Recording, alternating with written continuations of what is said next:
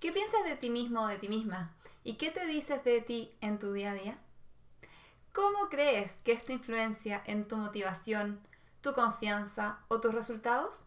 Muy bienvenida y bienvenido a este nuevo episodio del podcast Alcanza tu excelencia. Soy María José Ramírez, psicóloga especialista en alto rendimiento, y en este podcast hablo sobre las habilidades mentales que tienen las personas que rinden a un alto nivel en sus disciplinas como el deporte, la música, los negocios o la vida. Y hoy voy a hablar del autodiálogo. El autodiálogo es ese pajarito en el hombro, esa voz interna y es lo que pensamos y nos decimos a nosotros mismos en voz alta y en nuestra mente en nuestro día a día. Para empezar, te tengo este ejercicio. Quiero que escribas en un papel o en tu celular todas las cosas que te dices a ti mismo o a ti misma en tu día. ¿Qué piensas de ti mismo ¿Qué te dices constantemente? Cuando te miras al espejo, ¿qué dices? Ponle pausa a este audio y escribe todo lo que piensas y te dices a ti mismo. Cuando tengas esta lista escrita, vuelve a ponerle play. Ahora que ya tienes tu lista, déjala a un lado porque voy a hablar de otros conceptos y vamos a volver a ella. Hay una distinción que creo que es importante tener, que es la distinción entre afirmaciones y juicios.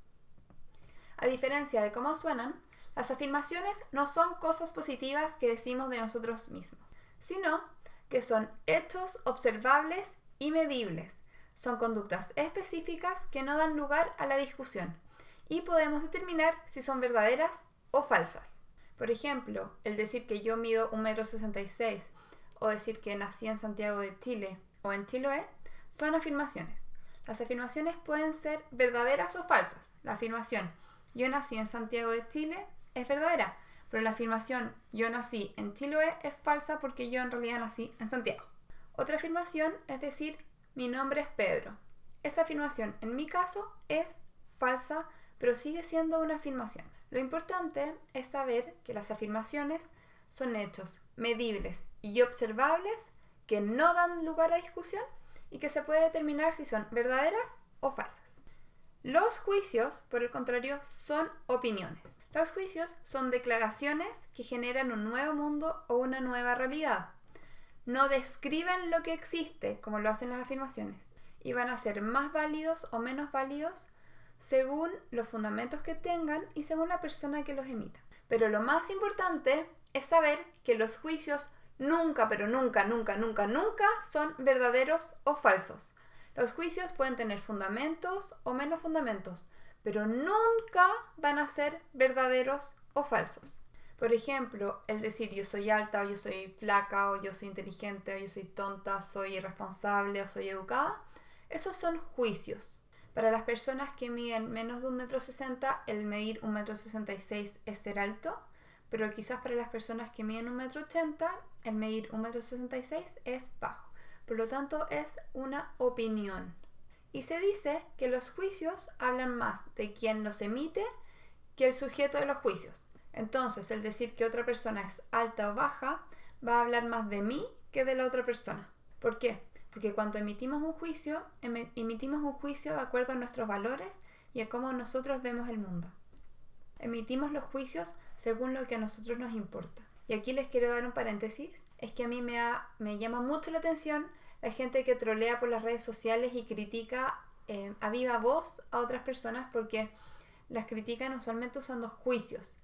Y esos juicios que estas personas usan, usan, eh, dejan ver más de ellos mismos, con cómo son ellos como personas, que al final de la persona a la que están troleando. Así que si tú eres una de esas personas que critican muy fuertemente a los otros por las redes sociales, eh, ojo ahí porque hablas más de ti que del otro. Bueno, Volviendo a los juicios. Cuando un doctor diagnostica algo, o una enfermedad, un resfrío, etc., eso que está haciendo es un juicio. Los doctores fundamentan sus juicios con los exámenes que nos dicen que nos hagamos. Pero al final es un juicio que está fundamentado. Entonces, como resumen, las afirmaciones describen una realidad y los juicios crean una realidad nueva. Las afirmaciones pueden ser verdaderas o falsas y los juicios no pueden ser ni verdaderos ni falsos, solo pueden estar más fundamentados o menos fundamentados. Para vivir en el mundo necesitamos los dos. El problema viene cuando los confundimos, cuando confundimos las afirmaciones con los juicios, cuando hablamos con juicios pensando que son afirmaciones. ¿Cómo así? Hablarnos con juicios pensando que son verdaderos e incuestionables. Ahora, volviendo a la lista que escribiste al principio, ¿qué de lo que escribiste era afirmación y qué era juicio? De esto que te escribiste, ¿qué era positivo y qué era negativo? Todos nosotros, para hacer sentido del mundo, evitar el dolor e intentar perseguir el placer, creamos creencias que están basadas en experiencias y decisiones anteriores. El problema está es que raramente nos detenemos a pensar y a evaluar si lo que creemos y nos decimos a nosotros mismos y mismas es verdadero o no, o si es falso o no, o si nos perjudica o no. Toma tu momento y escribe las seis creencias que te limitan en tu disciplina o en tu vida. Escríbelas en forma de una oración.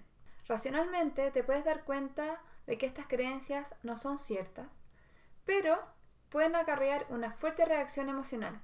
Racionalmente, puedes pensar que el entrenar duro te va a ayudar a alcanzar tus objetivos, pero al ver que otras personas que entrenan menos obtienen mejores resultados que tú, tu creencia puede ser nunca voy a lograr mejorar lo suficiente. Estas creencias son cualquier idea que sabotea tu habilidad para entregarte completamente a tu disciplina y a tu vida y disfrutar estar haciendo lo que te apasiona. Usualmente, las creencias limitantes son falsas porque tienen palabras como nunca, siempre, no soy de tal o cual manera, o soy así o soy así.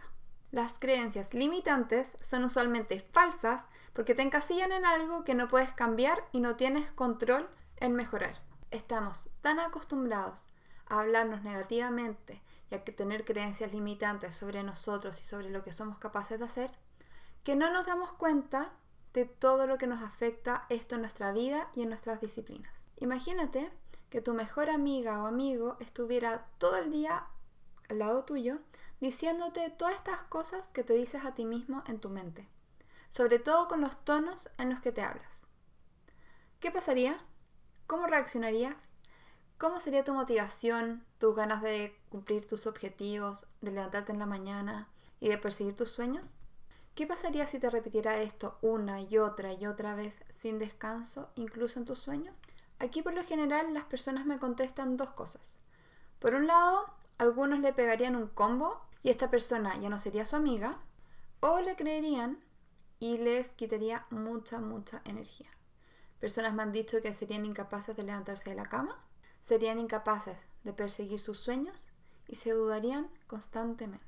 ¿Qué te hace creer que el hablarte negativamente no te afecta a la hora de tu motivación a perseguir lo que es importante para ti? ¿Le hablarías así y con ese tono a una persona a la que tú quieres mucho? Probablemente no. Y entonces, ¿por qué te hablas así a ti misma o a ti mismo? En The Maverick Mindset, el autor, el doctor John Elliott, cuenta sobre una anécdota de William James. William James era un psicólogo y filósofo que vivió alrededor de 1850 y 1900. Era un psicólogo bastante importante. Según Elliot, una vez William James fue invitado por la American Psychological Association para ser el speaker principal en su conferencia anual. Este era un evento muy importante al que asistían miles de personas. William James era un psicólogo bastante polémico y controversial y el título de su charla era Todo lo que ha aprendido la psicología en 100 años de investigación. Se dice que habían bastantes expectativas sobre su charla y que el presentador reconoció a William James por 30 minutos hablando sobre las sociedades a las que pertenecía, su investigación y sus logros. Finalmente, invitan a William James al escenario diciendo, eh, señores y señores, con ustedes William James, un aplauso, etc. Y William James subió al escenario y dijo, me pidieron que hablara sobre los descubrimientos que ha hecho la psicología en 100 años de investigación. Y esto puede resumirse en la gente tiende a convertirse en lo que piensa de sí misma. Luego dio las gracias y se fue. Muchas personas estaban molestas porque habían viajado una larga distancia para escuchar a William James por dos horas y él había dado una charla de un minuto. Sin embargo, otros pensaron que era la cosa más profunda que habían escuchado alguna vez. William James pensaba que las personas eran un producto de su libre albedrío que cada uno tenía la opción y la habilidad de elegir y controlar sus pensamientos. Y esta libertad sobre nuestra actitud era una de las cosas más significativas que nos hacía humanos. De acuerdo a lo que escribiste al principio, ¿en qué te convertirás? El autodiálogo es lo que pensamos y nos decimos a nosotros mismos. Es todo lo positivo y lo negativo y todo lo que nos decimos en voz alta y en nuestra mente. Muchas personas mantienen un autodiálogo que tiene una influencia negativa sobre su vida y sobre sus disciplinas.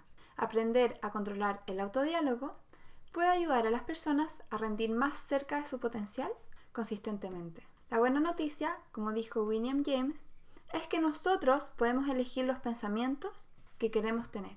Y aquí te voy a dar dos ejercicios para hacerlo. En este primer ejercicio vas a redefinir tus creencias limitantes. Para esto, haz un recuadro con tres columnas. En la primera columna, quiero que escribas todas las creencias limitantes que tienes y no te dejan avanzar. En la segunda columna, junto a cada creencia limitante, quiero que cuestiones esta creencia limitante. ¿Qué la hace falsa? Y en la tercera columna, escribe una nueva creencia que te abre a posibilidades. Por ejemplo, una creencia limitante puede ser nunca voy a ser capaz de correr un maratón. ¿Qué la hace falsa? Es que tiene la palabra nunca. No sabemos si soy capaz de correr una maratón o no, pero no vamos a saber esto hasta que efectivamente corramos un maratón o nos preparemos para hacerlo. Hay muchas personas que corren maratón. Quizá yo no voy a ser tan rápida como esas personas, pero eso no quiere decir que yo no lo pueda hacer. Una nueva creencia posibilitante puede ser, si ellos pueden, entonces yo también, o si entreno, voy a mejorar. Tengo una tía que hace algunos años tuvo cáncer de mama y que tenía una relación de pareja muy difícil. Por mucho tiempo, ella se creía incapaz de completar un maratón. De hecho, una vez se preparó y no la pudo terminar porque creía que no era capaz, corría muy lentamente y le habían dicho que no iba a ser capaz de correr o que no iba a poder correr rápido por la operación que había tenido. Sin embargo, un día dijo basta y ya nadie me va a decir de qué soy capaz. Y ahí decidió correr un nuevo maratón, preparándose, creyendo que ella sí podía. Y esta vez sí lo logró. Desde entonces dejó de ponerse limitaciones corriendo y vive una vida tomando las posibilidades que se le presentan. Un segundo ejercicio que le doy a todos mis alumnos y a todos mis clientes y todas las personas que trabajan conmigo es la lista Yo sé. En esta lista escribe 10 cosas que sabes hacer bien, 10 cosas que son tus fortalezas.